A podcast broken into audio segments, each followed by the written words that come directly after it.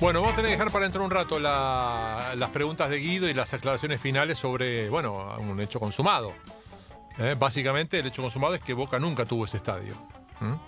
Eh, pero bueno, lo hablaremos en otro momento porque tenemos ahora sí la chance de hablar con lo prometido por Guido Berkovich. Eh, quiero pedirle mil disculpas al señor Hernán Crespo por haber puesto en manos de, Guido la gestión de poder entrevistarte, Hernán, porque sé que Guido es un tipo muy pesado, pero bueno, esas cosas pasan. ¿Cómo andas, Hernán? Bien, cosa, todo bien, gracias. Bueno, ¿dónde estás ahora? Estoy en la casa de los viejos eh, y los viejos, como están grandes, entonces no paro de ir al supermercado, a la farmacia, Claro. a, a Rapipago, a todo, para todos lados. Está muy bien. La última vez que, que lo vi a Hernán eh, fue, nos despedimos después de haber fracasado en conseguir un juguete que quería una de sus hijas en Harrods de Londres. Mirá qué paquetería la nuestra. Ah, Eh, bueno. Más o menos, pero eh, automáticamente cuando dijimos vamos a hablar con Hernán me puse a pensar en, en el famoso ya nunca me verás como me vieras, ¿no? Eh, ¿Dónde estábamos y, y qué distinto se ve todo hoy, todos esos lugares, ¿no? Y sí, está, está, está complicado, ¿no? Está complicado y nos parece también muy lejos todo eso. Pero bueno, eh, por algo, por algo eh, está pasando todo esto y creo que, que sirve, sirve para reflexionar también, ¿no? Para ser, para ser mejores. Eh, y, bueno, esa es la idea, ¿no? Tratar de, de que esto nos dure de alguna manera el ser mejores. Eh, Hernán, aparte de lo que nos contaste de tus papás, eh, ¿cómo manejás eh, vos personalmente tu cuarentena? El hecho de, para colmo, pensando en algo muy, muy menor para esta realidad que es, que es un equipo de fútbol, como lo es nuestro trabajo, es todo menor comparado con un virus de esta magnitud, pero justamente en un momento en el que las cosas estaban fluyendo, que estabas encontrando un camino, que un reconocimiento también en general, por una forma y demás, eh, imagino que debe ser jodido tener que, que controlar energías, ¿no? Sí, eso es verdad, las ganas, las ganas lógicas de, de volver a empezar, estar en contacto con lo que nos gusta, ¿no? Por en este caso, nuestra profesión, estar al aire libre, estar con los muchachos, eh, escucharlos, verlos, verlos crecer. eh, la verdad es lindo, pero, pero bueno, esto, esto es así y, y hoy, y hoy de alguna manera trato de, de tenerme en contacto con ellos, pero no por, las, por los, los aspectos físicos que, eh, más que todo por, por el ser humano, ¿no? Cómo está, cómo está viviendo esto y, y, y bueno, por eso es, es, es parte del aprendizaje, de un poquito de parar la pelota y, y ver y ver de qué estamos hechos y, y- y, bueno, aprovechar también para, para pensar, mirar para atrás lo que hicimos y lo que queremos hacer en el futuro también. Dani.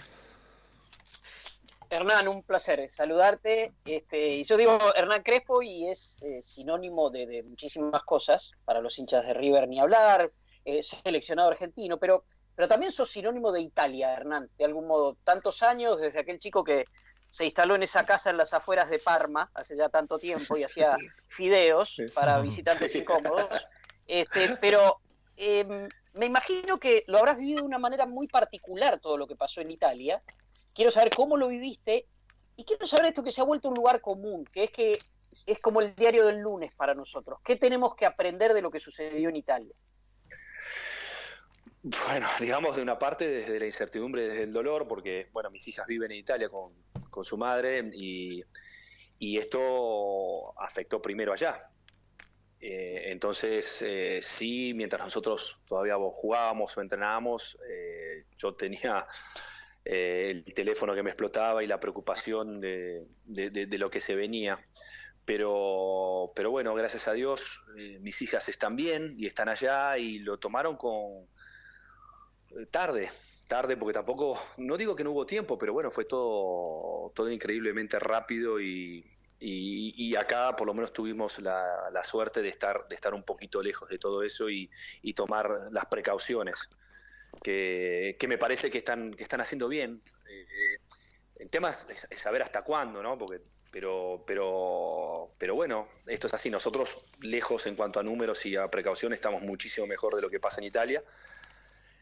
Pero, pero bueno, no quiere decir que estemos entre comillas a salvo, sí, sí tiene que ver con, lo nuestro. Eh, yo comentaba eh, que, esto nos puede servir mucho, este bichito nos va a enseñar mucho, y en una sociedad tan individual como, como la nuestra hoy, eh, el hecho de pensar al prójimo es, es muy bueno, nos hace recordar también la conciencia del prójimo, ¿no? Y, entonces por eso espero que seamos mejores. Pero bueno, pasa por esta, por esta enseñanza que espero nos dure. Dani, ¿quieres preguntar o vamos con Guido? No, dale, dale, vamos con Guido y seguimos la ronda. Dale, dale, perro. Ahí está el Fox Terrier Berkovich. Eh, Hernán, un abrazo grande. Eh, a ver, vos sos, vos sos una, una, imagen imborrable de un goleador fabuloso que ha tenido la Argentina, este, como, como, embajador en el mundo y también con, nuestra camiseta. Eh, y, yo creo que en, el, en, el último, en los últimos mundiales de la Argentina han quedado como pequeñas cosas eh, muy, muy en superficie. Ni hablar, pobre, lo que le pasó a, a Rodrigo Palacio y todos los memes y toda esta porquería que ha, que ha surgido a partir de, su este, imposibilidad de haber hecho el gol en 2014. En algún momento se había hablado también de por qué no entró Messi en el partido con Alemania 2006, eso se habló mucho, el ingreso de Cruz en aquel partido, este, justo el lugar tuyo. Eh, y ni hablar aquello de, de vos con, Batistuta, de, lo cual ya has hablado, ¿no? Con el, con, este, el tema ese de, de, Bielsa. Lo que quiero preguntarte es si a partir de ahora, de ya ser entrenador, este, entendés más que te pregunten esa construcción tan molesta de ¿pueden jugar juntos tal y tal? Este, Viste que eso fue un poco lo que te, lo que te ha acompañado este, muchas veces en entrevistas. Y hoy, si yo te digo, ¿pueden jugar juntos eh, Nelson Acevedo y Cerro en tu defensa y justicia? Y capaz que me decís, mira, no, la verdad que no. No, esto tiene, bueno, tiene que ver también con la evolución del fútbol. Han evolucionado muchas cosas. Primero, Primero tiene que ver con, también con, el periodismo y los protagonistas, la cercanía que había antes eh, en ciertas situaciones y hoy mediante redes sociales se hace muy distante y también eso eh, tiene, tiene mm, eh, eco en la, en, la relación de, empatía con la gente de los protagonistas, ¿no? Entonces, esta distancia también se nota, como vos lo ejemplificaste, de manera hasta negativa, ¿no? Con los memes y todo eso. Eh, en cuanto a lo exclusivamente futbolístico, eh, tiene que ver con, también con la evolución. Antes hablábamos siempre de los 11 de memoria y, de una, y se jugaba de una manera y nada más. Hoy, hoy hay hoy siempre hubo, pero hoy más que nunca hay una evolución de todo eso donde, donde sí hay una búsqueda de la identidad, pero no, no un, abrazo fuerte a, a, lo estrictamente eh, táctico, ¿no? a los módulos, eh, el 4-3-3 o el 4-4-2 o, o, el que sea. Entonces hay mucha más apertura en ese sentido. ¿Querés repreguntar, Guido, o puedo avanzar? No, este, en, definitiva era si eso este, hizo que reflexionara al día de hoy, este, si se puede reflexionar respecto de, de aquella vivencia este, tan conflictiva de, Suecia frente a Suecia. Conflictiva, te digo la verdad, no, no, no, no es una cuestión de conflicto o no conflicto, simplemente va evolucionando, entonces de repente yo tuve la, la, la, oportunidad de, hacer el curso en Coverciano, en Italia, eh, o sea, tratar de, de de, conjugar mi espíritu ofensivo desde, desde lo argentino al orden y, y, el catenacho italiano, como a ver, para tratar de encontrar un equilibrio en todo eso, por eso el aprendizaje. Y, allá te enseña muchísimo, o sea, primero que no existe un módulo táctico que te garantice la victoria, o sea, siempre, siempre existe la manta corta en cualquier, en cualquier, eh, cualquier sistema, o sea, no hay, no hay un, sistema que te permita de, de, ganar los partidos, no es garantía de nada. Lo que sí eh, tratás de buscar la elasticidad en cuanto al, material que tengas, eh, o sea, tratás de, de en base al material que tengas, eh, modificar o implementar el, modo táctico que. El, traje a medida, digamos, ¿no? Claro. Eh, y, no, y no al revés. Y no al revés. Eh, elijo el traje y después la persona que se lo va a poner. No, es a ver la persona que tengo y le, hago un traje, tratar de darle el traje a medida. entonces, pasa por ahí. Quizás antes éramos más, más, más férreos, pero bueno, no es una cuestión de justificar o, o alabar o discriminar lo, que en su momento hizo Bielsa con, con Bati conmigo. Esto es, esto es relativo, estos son gustos futbolísticos también. Pero, pero sí va, va mutando todo, ¿no? Sí, a mí, a mí en algún lugar, revisando solamente números, eh, que, que esas esa realidad, ¿no? Entre vos, eh, tenemos en claro los números de Batistuta y de Crespo, ¿no? En el seleccionado, muchachos. Se, los doy yo. Batistuta, jugó, Batistuta jugó 78 partidos, y hizo 56 goles. Crespo jugó 80 partidos, y hizo 55. O sea, son números idénticos prácticamente. Es una diferencia de nada. Uno, uno 0,72 gol por partido, el otro 0,69 gol por partido. Coexistieron buena parte de su existencia en el seleccionado, justamente. Y, me hace acordar un poco a la paradoja de que la Legión no ganó la Copa Davis. Porque pues tenés 111 goles del seleccionado argentino en dos tipos que además no pudieron jugar juntos durante un tiempo. En realidad, casi nunca jugaron juntos. No, de hecho, no, no. Eh, lamentablemente no no, no, no se dio la posibilidad ni siquiera de probar. Y eso quizás el, lo, peor, ¿no? Porque decir, mm. bueno, desde qué parte, desde qué punto arrancamos para decir pueden o no. Bueno, vamos a probar y después vemos si se puede o no. Claro, claro. Pero, pero bueno, también los tiempos la selección no lo indicaba y había llegado yo también a un nivel que hizo que cuando me llamaban a mí no lo llamaban a él o cuando lo llamaban a él no me llamaban a mí. O sea, ¿qué pasaba? Él ya estaba. imagínate que yo cuando llegué, cuando siempre dice, bueno, si no hubiera estado Batistuta, te hubieras hecho una carrera mejor en la selección. No, no, el tema es que yo le saqué minutos a Batistuta. Claro, él, claro. él, ya estaba. él ya estaba. este, y, Pero, ¿Cómo? No, no, está claro. A mí me pasa que, insisto, y aquí en esta mesa estamos casi siempre mucho más del lado de Bielsa que del otro lado por muchas cosas. Y yo creo que el Bielsa de hoy, o el de los años siguientes, sobre todo el del 2004 en adelante, eh, no hubiera, yo no sé si hubiera sido tan reticente esa lógica, ni sé si hubiera sido tan reticente, a, porque además en ese momento también prescindió de Riquelme. Por ejemplo. pero, bueno, habrá que ver, habrá que ver que después, eh, como toda elección y en todos, en todos, salvo alguna rara excepción, normalmente los que se llevan al mundial siempre alguien queda afuera. En Maradona 78. Claro, que ha hecho méritos para estar y al final no estuvo. Eh, esto, esto va a pasar. El tema, si, si lo hablamos eh, específicamente sobre, sobre lo táctico, porque de hecho nos eligió a los dos para ir al Mundial, habría que preguntarle a él si, si de eso este, pensaría en modificar algo o no en el futuro, porque en, ese momento no, pero si hoy le tocara en otro equipo, hoy está en el Leeds haciéndolo muy bien, eh, si, si, tuviera dos, dos nueves y, de esa envergadura, si, si, si, los pondría juntos. Bueno, eso es una cuestión de ver si él, si él este, mantiene su línea, porque también es, eh, puede ser, todos, todos damos como que fue equivocado por el resultado final también, ¿no? Claro. Eh, pero, pero bueno, no sabemos esto. Esto no sabemos si, si él entre comillas, aprendió para, para, el, para el clamor popular o, sigue en la misma, pero bueno, es una pregunta para él. Eh, Hernán, eh, volviendo al, pasado reciente, eh, y viendo que, qué raro, ¿no? Que muchos colegas, Dani y Guido, no hayan dicho que Hernán Crespo fue en parte el culpable de que River no saliera campeón. Yo se lo iba a preguntar, ¿eh? Ah, bueno, bueno, entonces yo le voy a preguntar otra cosa primero, y es, ¿te sorprendió, ¿te sorprendió que River no saliera campeón? me dolió más que me sorprendió.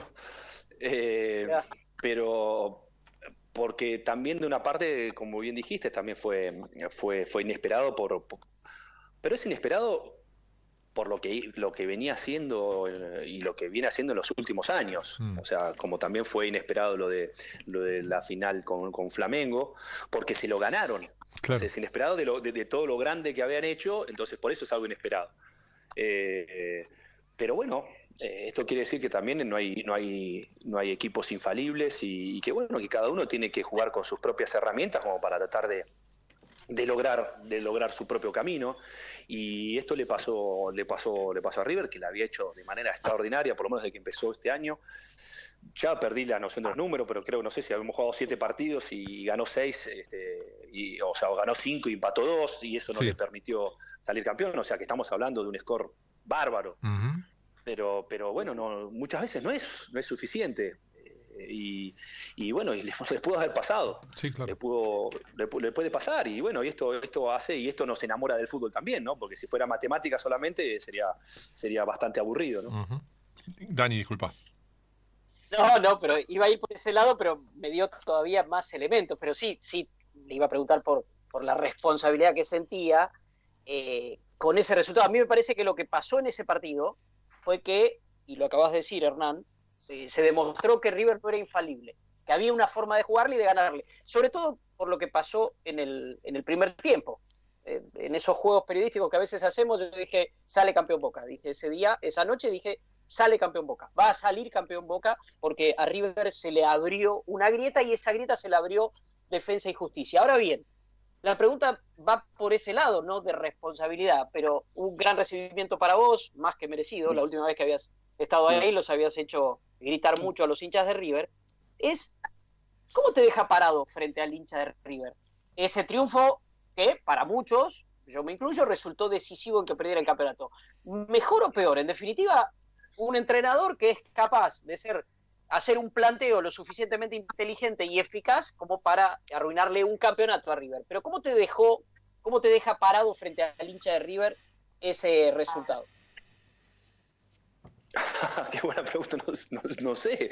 O sea, yo entiendo que ni, ni, ni, hubiera sido mérito mío si River salía campeón y tampoco me creo el culpable si River no es campeón. O sea, yo trato de, hacer lo mismo, lo mío desde, desde, la seriedad que se me reconoce no solamente acá, como bien dijiste antes, también a nivel internacional, por, porque siempre fue mi, el sentido de responsabilidad hacia mi profesión y, lógicamente también para, para, el club que, que me paga eh, y a mí mismo por, por, por, valor, por filosofía. Entonces, yo soy esto y trato de hacer lo mejor en el lugar donde, donde me toca estar y, bueno, coincidió con, un altísimo rendimiento de parte de los chicos, con un coraje y una valentía que hacerlo en el Monumental con, un River, digamos, con hambre y, no, es, fácil, no es fácil para nadie, eh, a nivel, sobre todo a nivel sudamericano, hacerlo y plantarse de esa manera y Defensa y Justicia lo hizo lo hizo de manera óptima, sin, sin pasar por sobresalto. Lógicamente, pasás, es lógico que, que pases por sobresalto,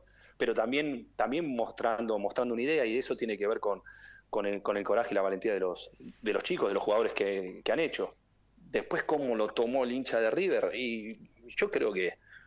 Yo creo que, o sea, en cuanto a mí respecta, bien. En cuanto a resultados, lógicamente hubieran deseado más. Pero ya no es una cuestión que yo que, al cual yo tengo que entrar. ¿Y yo? Pero coincidís sí, que... Dale, disculpa, disculpa, no, no, no. No, no, sí, coincidís que la, la sucesión de Gallardo debe ser lo más difícil de la historia de River. O sea, pensar para el hincha de River, para el dirigente de River, para River, institución, quién puede venir después de Gallardo debe ser eh, lo más difícil del mundo. Yo lo que te preguntaba era si te dejaba mejor parado pensando en eso, a futuro. no sé, la verdad no sé, o sea, entiendo que, trato de hacerlo mejor y trato de hacer eh, las cosas de la mejor manera en, el club para que después vemos qué futuro me deparará. Eh, está claro que yo le deseo lo mejor a, Marcelo y que se quede eternamente por lo bien que le hizo a River, pero siempre va a haber un después. Hubo un después de Ferguson y también costó, y, bueno, habrá un después de Gallardo. Y, bueno, eh, el tema, el tema es no pretender que, que haga exactamente lo, mismo a, algo de algo extraordinario que hizo que hizo Marcelo. Me acuerdo cuando se sumó Marcelo venía venía de, Ramón salir campeón y también se le, se le pedía eh, se le hablaba de mucha presión, pero me parece que le fue bastante bien. Después de Gallardo va a ser va a ser difícil para cualquiera al que le toque, pero siempre que le pongamos la vara tan alta pretendiendo que sea igual o mejor que Gallardo. Eh, que por algo por algo es el, técnico mejor de la historia, o sea, le, estaríamos pretendiendo que el que venga sea el mejor de la historia, si tiene que superar a Gallardo, si él es el mejor. Entonces, no, no me parecería ni siquiera justo, pero sí mantener una, una identidad del hincha de River, eh, una idea de, cómo se hacen las cosas. Ahora, seguido. Eh, quiero una, clase un poco de número 9, eh, Hernán, que te, quiero preguntar. ha sido una posición que, que, ha modificado mucho el juego del número 9. Hay, hay, números 9 como los de antes, o, el, primer Palermo, este, Overnick, el, el Pampa Sosa, esos nueve que eran bien faro. Que Powernick pegó en el medio. Te digo, me acabé de sorprender a la FIFA metiendo a Powernick en el medio, Pero bueno, era un nueve que yo no sé si habrá jugado con, con Hernández, este, o sea, si habrá enfrentado eh, Mario Powernick con Hernández. Pero bueno, esas nueve que eran poco dúctiles, ¿viste? Y que eran muy goleadores, pero poco dúctiles. El Pampa más, ¿no? El Pampa más, más dúctil. Eh, pero vos, Hernán, formás parte de, me parece bien el cambio de los números 9, porque vos tenías una, tenés un portento físico impresionante, pero era de los 9 que salía a jugar. Y además podía ser el 9 que, que estaba solo en el área para ser abastecido. Ahora, en tu defensa y justicia, este, vos jugás con tipos por afuera, podés jugar con Piscini, podés jugar con Mainero, podés jugar por adentro, podés jugar con asistencia de Bota, con una asistencia de Neri Cardoso, y yo no sé hoy por hoy qué, es lo que le gusta más al 9. Si el 9 será abastecido por los wins, si el 9 será abastecido por, adentro. ¿Qué, ¿Qué, percibís vos que es el, el 9 hoy? Porque hasta el Pepe Sand ha cambiado su forma de jugar para, para ser un 9 más versátil hoy. Es que normalmente, mira, eh, normalmente eh, el 9 eh, puede tener predilecciones, ¿no? Me gusta de un lado, otro, pero al final de cuentas lo, que, a vos te guste, lo que a vos te guste es relativo. Vos tenés que adaptarte a las, a las características que tienen los demás, que son los que te van a dar el valor. Entonces, yo siempre eh, cuento una anécdota, pero lo hago, lo hice por necesidad virtud. A mí me gustaba mucho el primer palo, eh, pero, pero por más que a mí me guste, si el que va a tirar el centro le sale bien al segundo, voy al segundo.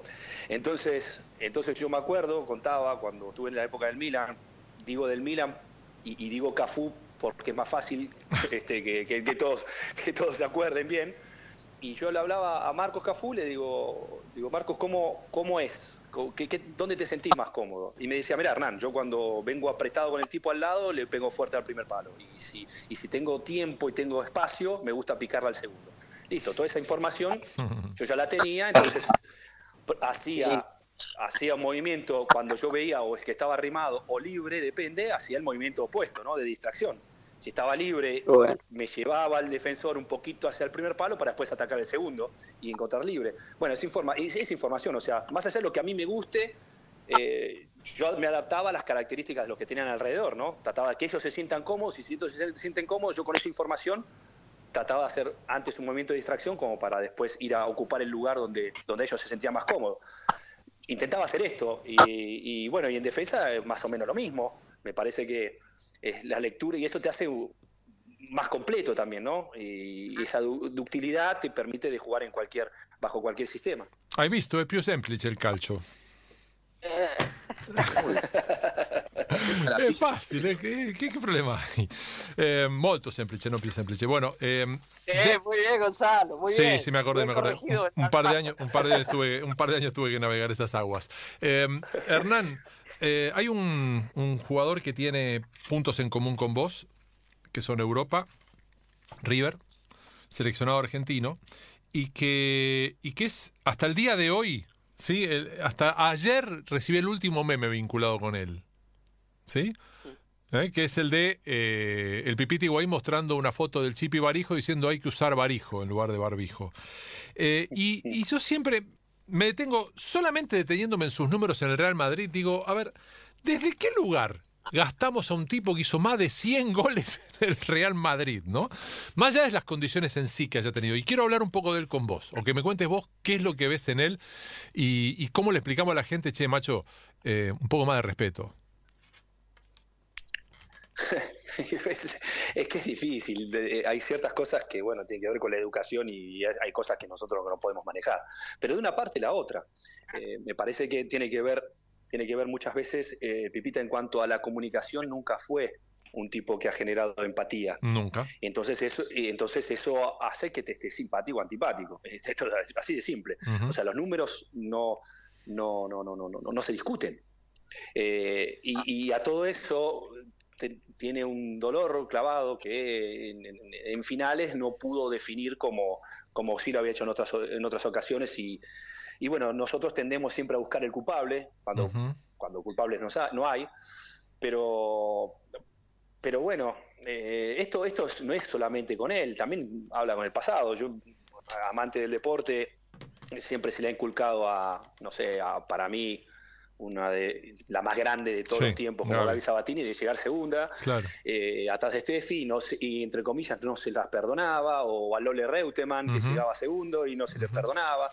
Y bueno, eso, eso nosotros somos muy exitistas en todo eso. Y, bueno, es parte también de nuestra cultura y hay que saber convivir. Y, es el motivo, uno, uno de los grandes motivos por el cual el peso de la camiseta argentina es de plomo. Claro. Es, tiene un peso específico muy importante porque, porque por más que bien funciones en tus clubes, si no funcionas en la selección, eh, te, puede, te puede condicionar tu carrera. Y, me parece que eso un poquito le pasa al Pipita, ¿no? O sea, a nivel general, a nivel, hasta selección ha hecho las cosas muy bien y, a nivel europeo ni hablar, pero, pero bueno, es el combo, es el combo un poquito de, ser poco simpático, un poquito de, de frustración por, por, en los últimos metros no haber sido eh, decisivo, bueno, es un combo que que no se, que no se lo halague como, como se merecería. ¿no? Sí, además tuvo un ancla leve en Argentina porque lo que jugó en River además fue poco tiempo, tuvo esa virtud, esa particularidad que se fue muy temprano a jugar a... Sí, yo creo que la única manera, entre comillas, la única manera de revertir esto es eh, que de repente vuelva a River y... Claro. Y la rompa, y la rompa. ¿Por qué? Porque digo, porque, no sé, imagino el ejemplo, el ejemplo de Verón, eh, que se le había criticado mucho, de, todo le han dicho después del Mundial 2002, y volvió a estudiantes y, todos se volvieron veronistas y, y, estudiantes y la rompió y hoy y fue el mejor jugador de Sudamérica y bueno, ya la rompía antes, no es que tuvo que venir a Argentina para romperla, o sea, o sea sus, capacidades, pero bueno, nosotros intentamos de alguna manera en el 2002 encontrar un culpable y habíamos identificado a él en eso y, tuvo que volver. Bueno, quizás la historia se puede repetir con el Pipita, volviendo acá nos daremos cuenta eh, la magnitud, la capacidad este, de, él y, sus virtudes. Pero bueno, no sé si él eh, lo tendrá en mente o una cosa que le preocupe o desearía, pero, pero me parece que, nosotros vivimos un poquito de estas cosas. ¿no? Eh, a propósito, y ya los dejo, Dani y, Guido, para, para redondear esta parte del asunto, pensándote en jugador número 9, goleador, hombre seleccionado, técnico, no, no lo planteo por el tiempo de Scaloni, que es un tiempo nuevo, un tiempo de mucha reformulación, de renovación, de poco Messi en cuanto que Leonel estuvo algunos partidos ausentes, eh, con lo cual automáticamente Argentina necesitó buscar quizás un poquito más de juego, pero sobre todo en, tu visión de número 9, Argentina tuvo una particularidad en los últimos años, hasta me animo a decir hasta la llegada de Scaloni, y es que teniendo varios de los mejores goleadores del mundo, no hacía goles, hacía pocos goles, y quiero saber si tiene que ver con la impericia del jugador o con la falta de volumen de juego, según tu óptica no, nos olvidemos también que se ha cambiado mucho, ¿no? Sí. Eh, y el cambiar mucho, por más que tengas grandes jugadores, necesitas un periodo de adaptación de, y que la selección no te da. Claro. no te da, no, no tenés por lo menos 15, 20 días para un partido o algo. La selección venís, ponete la camiseta y jugá y tratá de dialogar y entendete lo más rápido posible. Hmm. Y a todo eso con, con, las urgencias de una clasificación en, eh, ahí borderline Para, para, los mundiales y las Copas América, entonces era todo muy difícil. Eh, todo muy difícil como para poder adaptarse y encima íbamos cambiando entrenadores constantemente eh, y líneas de juego y, gustos, entonces entraban 10 nuevos, 15 nuevos, vuelven los otros y se quedan un poquito históricos. Bueno, en toda esta confusión hemos perdido y hemos desperdiciado mucho talento, me parece. Pero pero bueno, y a, medida de ahora, despacito, em, por lo menos hay un proyecto, hay una idea, hay un grupo que fue elegido de cuerpo técnico, con Escalón y con Ayala, con Samuel, con, con gente que quiero muchísimo y que deseo que le vaya de lo mejor, lo mejor posible. Y, bueno, van a intentar, van a intentar armar algo. Ahora, ¿vamos a salir campeón del mundo? Esto no lo sabremos, esto no lo sabemos, pero bueno, por lo menos, por lo menos estamos poniendo en condiciones de hacer las cosas bien. Después las cosas pueden salir mal o pueden salir bien, nadie garantiza el resultado final, pero por lo menos lo que le toca de la parte dirigencial es poner las mejores condiciones al cuerpo técnico que trabaja, cosa que en el pasado eh, no. Dani. Justo te iba a preguntar, Hernán, por, otro jugador con, el que tenés algunas cosas en común, el puesto, el Inter, y es Lautaro. Eh, y ahora que Gonzalo te abre el juego al, al tema del seleccionado, en realidad te pregunto dos cosas. Una, ¿qué es Lautaro? O sea, ¿qué representa hoy Lautaro Martínez? Y la segunda es si es Lautaro y Kun o Lautaro o Kun, como en los viejos tiempos. Primero hay que ir, hay que ir despacio. Yo entiendo que el rum rum este, se genera eh, y, se lo logró, lo de Lautaro, pero no, no nos olvidemos que Lautaro recién se, de Racing se, fue al Inter y en el Inter estuvo, entre comillas, a la sombra de Icardi porque el Icardi era el 9. A partir de ahí, este, que todavía no terminó, es el primer año de, Lautaro en el Inter como titular. Entonces, habría que ir despacio y, le deseo que se quede en el Inter mucho tiempo más eh, para hacer muchísimos goles, que, que salga goleador de fútbol italiano, que haga todo esto. Después vamos a ver si la economía eso lo permite, porque, porque en caso de irse sería a otro grande, pero me gustaría que deje de sufrir tantos cambios ¿no? En su vida. De irse de Racing al Inter es y cambiar de continente es, un paso enorme. Ahora que se está en el Inter eh, manteniendo y logrando una seguridad, otra vez cambiar no sé, bueno, cada uno hace como, puede y como quiere y, este, y como, y como el, mundo fútbol permitirá, pero, pero como carrera me gustaría que se quede un poquito de tiempo en un lugar donde, sobre en el fútbol europeo, donde, donde se pueda poner eh, en luz todo su potencial y, que llegue bien maduro para otro nuevo salto eventual. Eh, ir cambiando constantemente lleva siempre un proceso de adaptación que lo está haciendo realmente muy bien, pero, pero bueno, también es un, es un chico que se le está sumando a la selección y le están poniendo el 9 a la selección. Bueno, hay muchos cambios, ¿no? Eh, y vamos muchas veces demasiado rápido, porque el mundo va demasiado rápido. Pero me gustaría que, por el bien también de la selección, que se asiente en un club y haga dos o tres años eh, y, que, y que encuentre aún más certezas en lo que es capaz de hacer para que la selección lo pueda eh, explotar de la mejor manera. Y por una cuestión de característica, ¿es IQ eh, digo, por una cuestión ya de juego, ¿eh? te entiendo perfectamente de que se está en desarrollo. Depende de lo que tengas alrededor, depende. Mira, e, es un, es un, es un juego. Eh, acá también está Lionel, está el Kun y, lógicamente Lautaro. Eh, tener tres jugadores de esas características es buenísimo, pero también hay que tener un equilibrio futbolístico que, bueno, entenderá Scaloni cómo hacerlo para, para sostener ciertas situaciones eh, y, también pedirle una especie de sacrificio en función del equipo cuando no se tiene la pelota.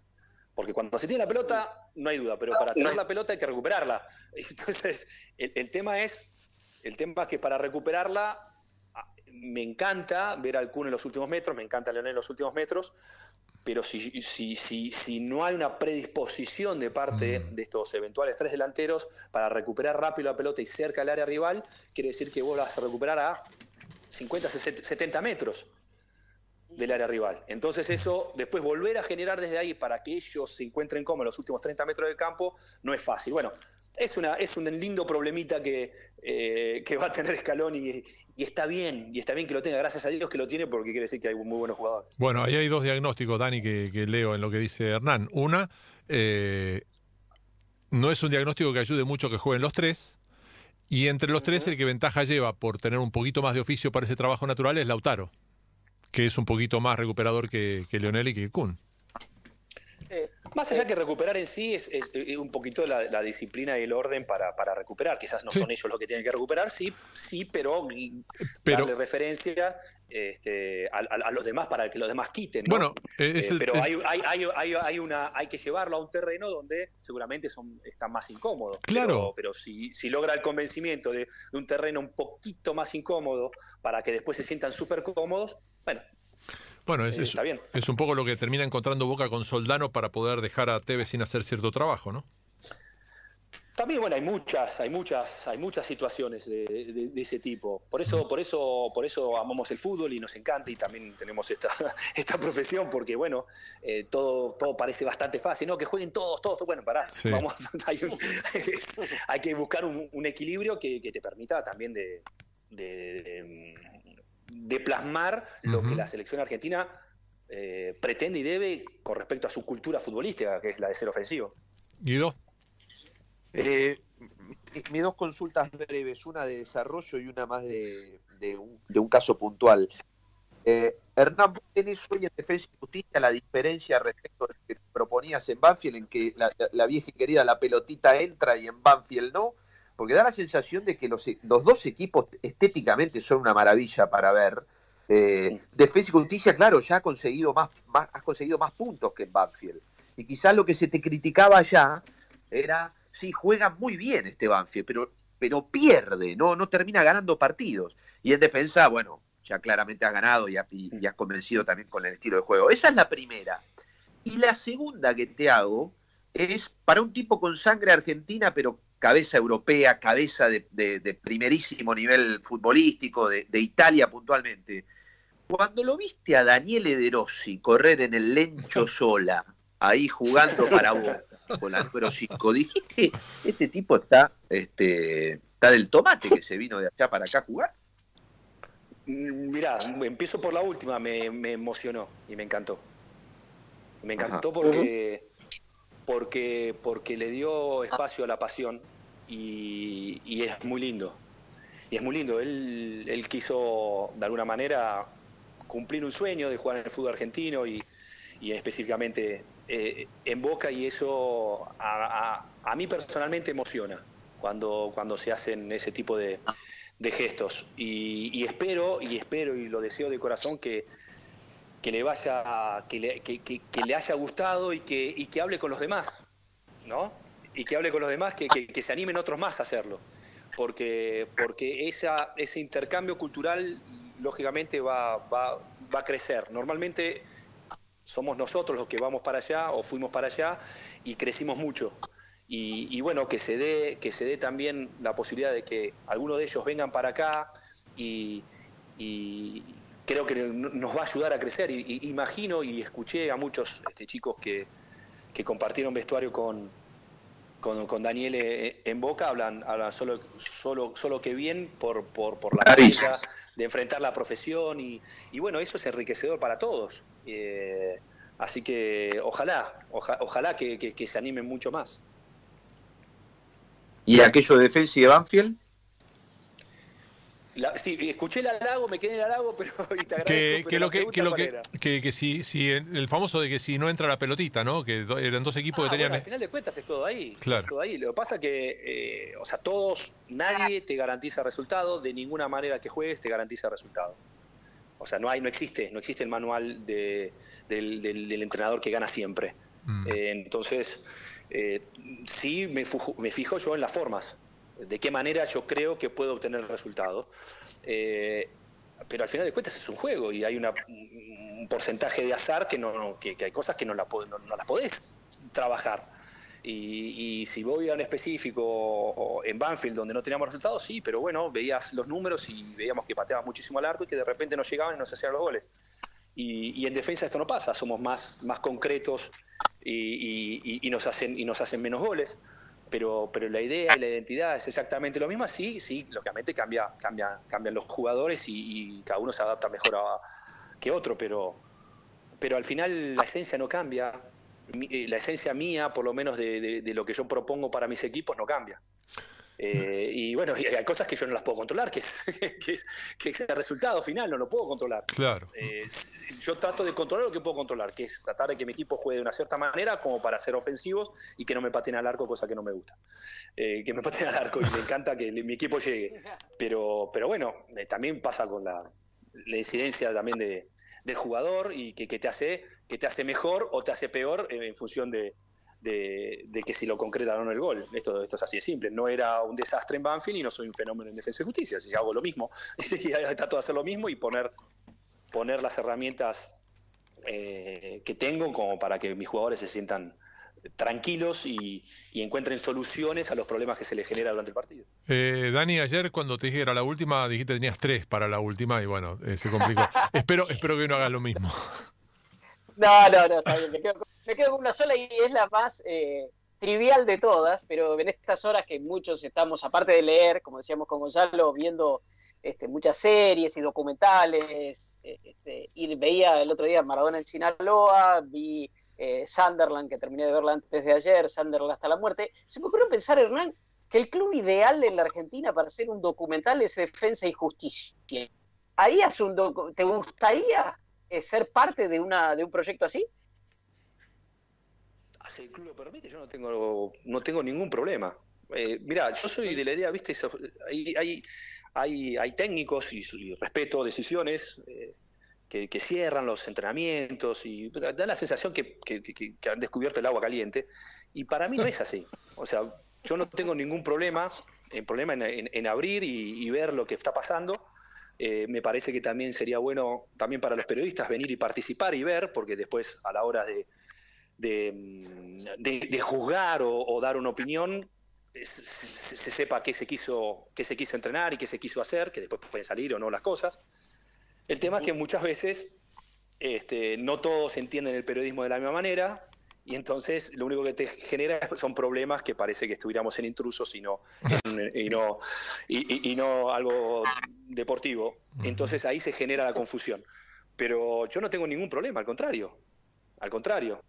Eh, no, no, no, hay, no hay nada que, trato de usar el sentido común y trato de que vengan y vean. Después hay gente que, lógicamente, que le va a gustar y hay gente que no le va a gustar. Y, esto no, hay ningún problema en todo eso. Me queda una, una más amiga, si querés, pues te, dejo una voz también. No, no, no. Yo, de, mi parte ah, bueno. cumplí y me, quedé lleno de consejos. Y yo me lo llevo para. Eh, llevo agua para nuestro molino en el final, eh, Hernán. Y es.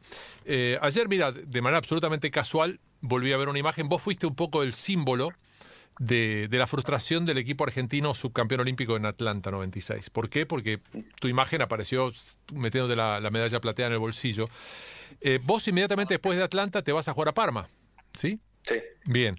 Eh, y habiendo vivido tanto tiempo en Italia y después pasando por Inglaterra, imagino que habrás tenido eh, mucha invasión olímpica en tu vida, porque son países que viven muy intensamente el olimpismo. O sea, básicamente ha jugado cuántas veces en el, en el corazón del, del predio del Comité Olímpico Nacional del CONI. Dos millones de veces. Muchas veces, me iba a entrenar, sí. Claro. Eh, con lo cual no te imagino hoy teniendo la misma actitud, entendiendo la frustración de ese momento y era que cómo vas a perder un partido tan controlado y ganado como lo tenía ganado ante Nigeria, más con la sensación de que encima el gol había sido en offside, cosa que no pasó. Eh, no te, me imagino hoy mirando esa medalla, pero te imagino mucho más eh, agradecido por lo que te tocó vivir que, con reproche. Sí, sí, sin lugar a dudas. Sin lugar a dudas, eh, imagínate que yo crecí con, con el espíritu de fútbol, ¿no? Que decir, no, no, el que llega segundo no sirve, ¿no? Claro. Y, no es así. Y no es así. Eh, yo hoy soy mucho más mentalidad de atleta, pero bueno, era joven y no entendía. Yo en esa sensación me di, dice no salí primero, entonces no está bien. Y hoy, y hoy me siento un afortunado, un afortunado no solamente de representar a mi país, sino de ser uno de los pocos que tiene una medalla olímpica. Eh, y, eso es un motivo de gran orgullo. Y, bueno, en mi casa en Parma lo tengo, la tengo bien expuesta, esa camiseta con esa medalla eh, plateada. Es un motivo de gran orgullo para mí y es un honor eh, haber participado. en ese momento, cabeza de pibe, culturalmente culturalmente futbolero equivocado, eh, eh, y, pero, pero el tiempo, el tiempo me llevó a llenarme de orgullo, a llenarme de orgullo de, haber sido parte, primero de haber sido parte de unas Olimpiadas. Claro. Que ya eso, el hecho ya de participar y ser parte de todo eso es algo fantástico.